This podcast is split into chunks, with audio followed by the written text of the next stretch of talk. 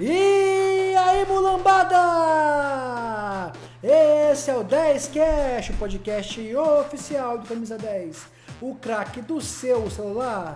Eu sou o Matheus e, pessoal, vamos olhar as coisas com sabedoria e paciência, hein?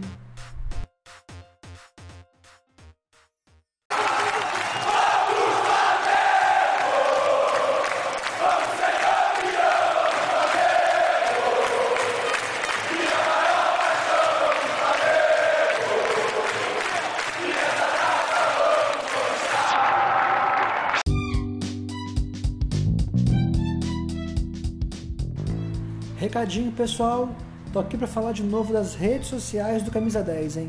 Siga lá no Instagram a História do Manto, que tem a história de todas as camisas que o Flamengo usou, todas. Tá em construção, está atualizando ainda. A gente está na década de 2000, 20 anos atrás, mais ou menos, beleza? Tem também musas do Camisa 10, que são as musas mais bonitas do Flamengo de todo o Instagram. E tem Memórias da, Mem Memória da Nação, beleza?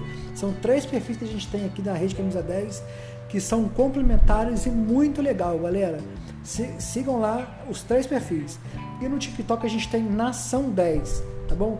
Nação 10 tem, é muito maneiro, tem 16 mil seguidores. Se você tem TikTok, Vai lá seguir a gente que é bem legal, bem divertido, tá bom? Então vai lá. TikTok Nação 10, Instagram Musas do Camisa 10, A História do Manto e Memória da Nação. Beleza? Valeu!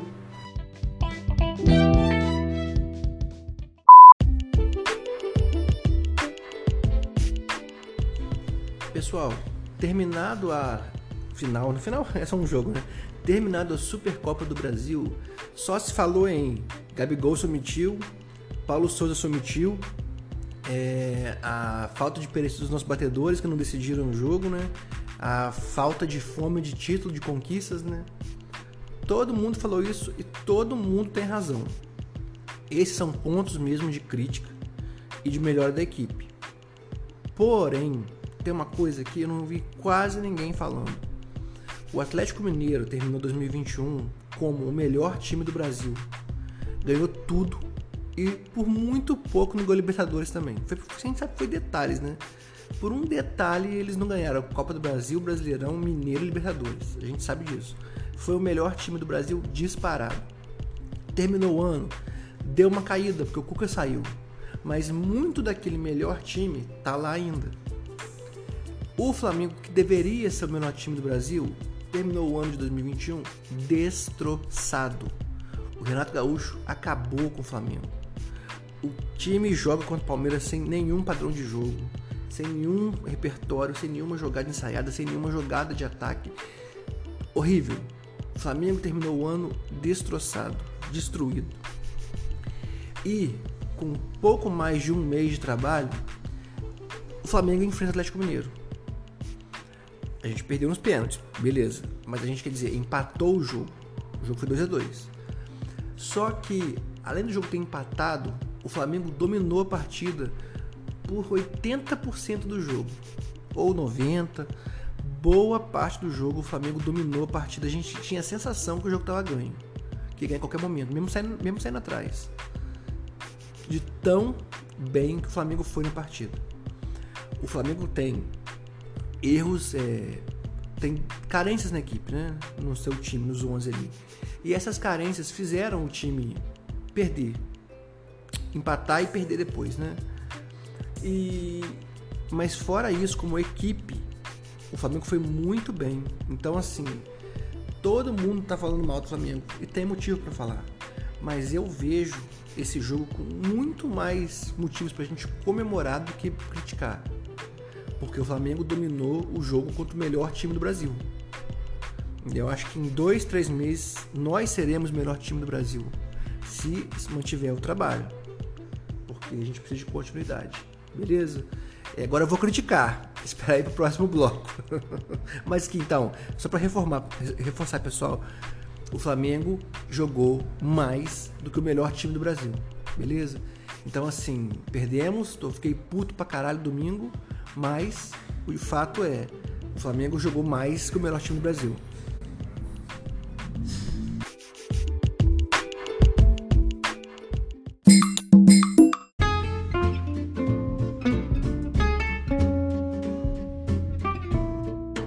Pessoal, como eu falei, todo mundo tá falando da omissão do Gabigol, que não bateu o pênalti decisivo e quem tá falando disso tá coberto de razão. Mas ele também tem a razão dele, pelo que ele deixou entender no Twitter. Ele não bateu o pênalti porque ele queria decidir a partida, né? Ele queria bater o pênalti quando o Flamengo precisasse fazer para ganhar. Não tá errado, mas você não vai bater o pênalti para ganhar, é, você não vai bater o pênalti para ganhar se você perdeu o pênalti e foi eliminado. Foi o que aconteceu. Como melhor cobrador, ele tinha a obrigação de bater o pênalti. Ponto pacífico. Quem reclama disso tá certo. Quem reclama que o Paulo Souza não fez um escândalo na lateral do campo, também tá certo. Devia ter feito, né? Aquele pênalti que quem devia bater era o Gabigol, com toda a certeza do mundo. Só que eu não tô vendo ninguém falar uma coisa. Nos anos 80, nos anos 90, o pênalti era 90% de chance do cobrador. O goleiro pegar um pênalti, o goleiro era um herói. Hoje, um goleiro que passa cinco cobranças, as cinco obrigatórias, né? Um goleiro que passa, depois do desempate, o que vem depois das cinco é desempate. O goleiro que passa toda uma disputa de pênalti sem pegar nenhum em 2022 é inadmissível. Episódio passado, vocês sabem, eu defendi o devia ser titular do Flamengo. Domingo ele mostrou que ele não pode ser titular do Flamengo. O Flamengo tem um histórico de grandes pegadores de pênalti. Bruno, Júlio César, Diego Alves principalmente, até o Felipe, né? Que ninguém lembra dele, era um grande goleiro. Tivemos o Muralha, é verdade, mas a gente sempre teve um. Inclusive o César, que nunca jogou no Flamengo, o último pênalti que o Gabigol foi defendido foi do César, que nunca jogou no Flamengo, jogou um jogo e pegou um pênalti do Gabigol. Um goleiro que passa uma disputa de pênalti inteira sem pegar um, uma cobrança é inadmissível. Por melhor que eu ache o Hugo, o Hugo, pra mim, eu acabei de virar a chave com o Hugo. Se antes ele, para mim, precisava apenas de experiência para ser titular do Flamengo, hoje para mim ele não serve. Não serve. Ele não tem poder de decisão. Quando o Rogério Senna assumiu, se dizia que ele batia falta, que fazia gol de falta. Quando ele foi bater o pênalti, eu falei, tranquilo, ele bate falta, vai fazer o gol. Ele isolou a bola. Então, assim, tudo bem, não é obrigado a fazer o gol. Mas pegar um pênalti que seja em cinco, ele tem que pegar. Tem que pegar. Então, para mim, ó, a gente não precisa é, definir vilões. Mas se teve um nome para mim que foi responsável pela derrota, esse nome é Hugo. Hugo. O Hugo. O fato de não ter pego nenhum pênalti e a falha no primeiro gol, e depois, no meio do jogo, ele falhou a mesma coisa. A bola veio fraca e ele não pegou. Aí ele espalmou o primeiro da área de novo. Então, assim, para ter goleiro contra o Bangu, tudo, qualquer um serve. Momento de decisão, o goleiro tem que ser um grande goleiro. E para mim, o Hugo mostrou que não é.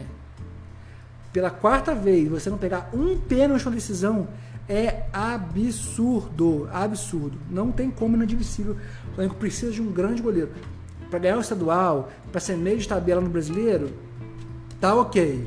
Mas para ser campeão brasileiro, campeão da Libertadores, a gente precisa de um goleiro. Hoje nós não temos. Temos o Diego Alves, que é um excelente goleiro, grande goleiro, mas parece que não quer jogar mais. E assim a gente não, quer, não precisa dele. Tem o Diego Alves, vai recuperar? Acho difícil. Então melhor contratar um goleiro agora, um grande goleiro, que não vai falhar na final do, final do campeonato, pessoal. Essa final não valia nada, mas valia muita coisa. O Flamengo foi melhor no jogo. A gente tinha que, que concretizar essa, essa essa dominância tinha que ser concretizada como sendo campeão.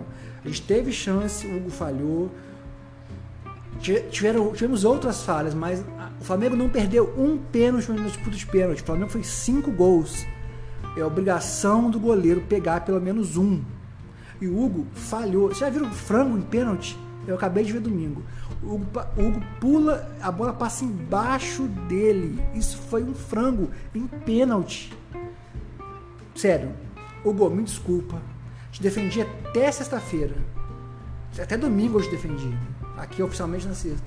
defendi até domingo. Hoje, para mim, não dá mais. Empresta, mantém contato com ele, empresta. Se ele se formar, se formar um grande goleiro, traz de volta. Mas 2022, goleiro não pode ser o Hugo.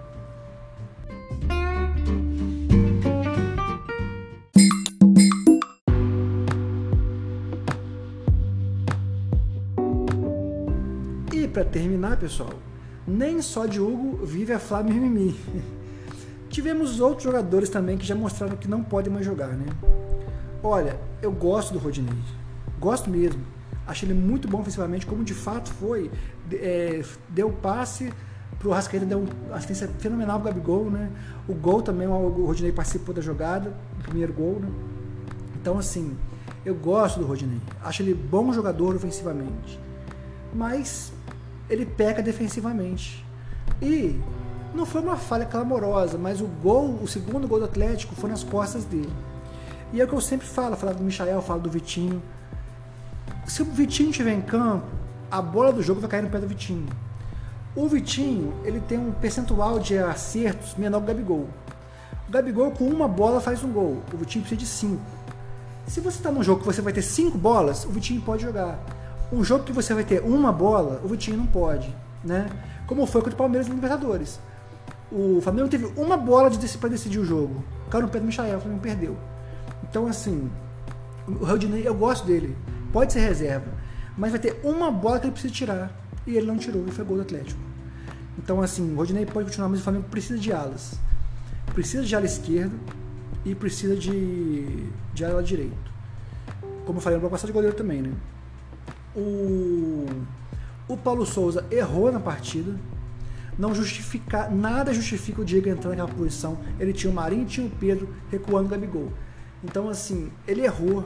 O Flamengo tá bem, mas ele errou na partida, tá? Errou. E, mas assim, as alas para mim foram determinantes. O Flamengo não fez nada com o Everton Ribeiro, mais uma vez. O Everton Ribeiro tem que ser reserva lá na frente do Arrascaeta. Jogar nas alas não dá mais. Quando Lázaro entra, pelo amor de Deus, o que foi aquilo? Que passe foi aquele? A gente viu que um jogador melhor já faz muita diferença. Eu falo que precisa da esquerda, mas talvez nem precise, né? Talvez o próprio Lázaro já dê conta do recado. Porque ele jogou muito domingo. Jogou muito, deu uma assistência clamorosa para o Bruno Henrique. Assistência perfeita. Então, esse jogo deu muitas, muitos motivos pra gente. Um motivo, né? Um motivo pra gente ficar feliz, que foi o Flamengo ser melhor que o Atlético. Outro foi o Lázaro, né? E alguns motivos para se preocupar, como o goleiro, como o ala esquerdo e o ala direito. Para esse time ser forte, não ter nenhuma posição nenhuma posição carente precisa de reforço. A gente precisa de reforço porque tem posições que estão aquém de outras, das outras, né? Nossa zaga tá bem, eu achei que foi muito bem na partida, o ataque nem se fala, né? Com o Gabigol, Bruno e Rascaeta. Mas não pode um time jogar bem, igual jogou, perder uma decisão, porque o Rodinei não tirou a última bola da partida praticamente, né? Então a gente precisa de reforço e, e um pouco mais de conhecimento do treinador, né? Porque, mais uma vez, o Diego não pode entrar naquela posição. O Diego há bastante tempo, há uns 4 anos, 3 anos, que ele já tem que jogar atrás, porque na frente não dá mais. Ele cadencia muito a partida. E o último passe não pode ser um passe cadenciado, burocrático. Tem que ser um passe agressivo, como o Rascaeta faz, né? Everton Ribeiro também fazia, por isso que eu acho que tem que jogar naquela posição ali na frente. O Diego não dá mais, pessoal. Na frente não dá mais. O Diego tem que ser segundo, terceiro homem para organizar a saída de bola, não para criar jogadas de ataque, né? Então, mas mais uma vez eu gostei muito da partida. O Flamengo jogou muito melhor com o Atlético, eu achei. E a gente mostrou que o ano, esse ano promete. Beleza? O que, que você achou dessa partida? O que, que você achou desse Flamengo que praticamente estreou no ano? Gostou? Manda pra gente um áudio pra gente ouvir sua opinião, beleza? O que, que você achou do Gabigol não ter batido o pênalti? Vai no camisa 10 lá, tem o um botãozinho. Enviaram um áudio pro 10cast, embaixo do player do camisa 10. Do 10cast no camisa 10, tá bom? Conto muito com seu áudio, espero ouvir sua vozinha. Beleza, pessoal? Até terça-feira. Opa, hoje é terça-feira. Até sexta-feira com mais um episódio do 10cast. Até lá, cuide-se, cuide fique bem um abraço. Valeu!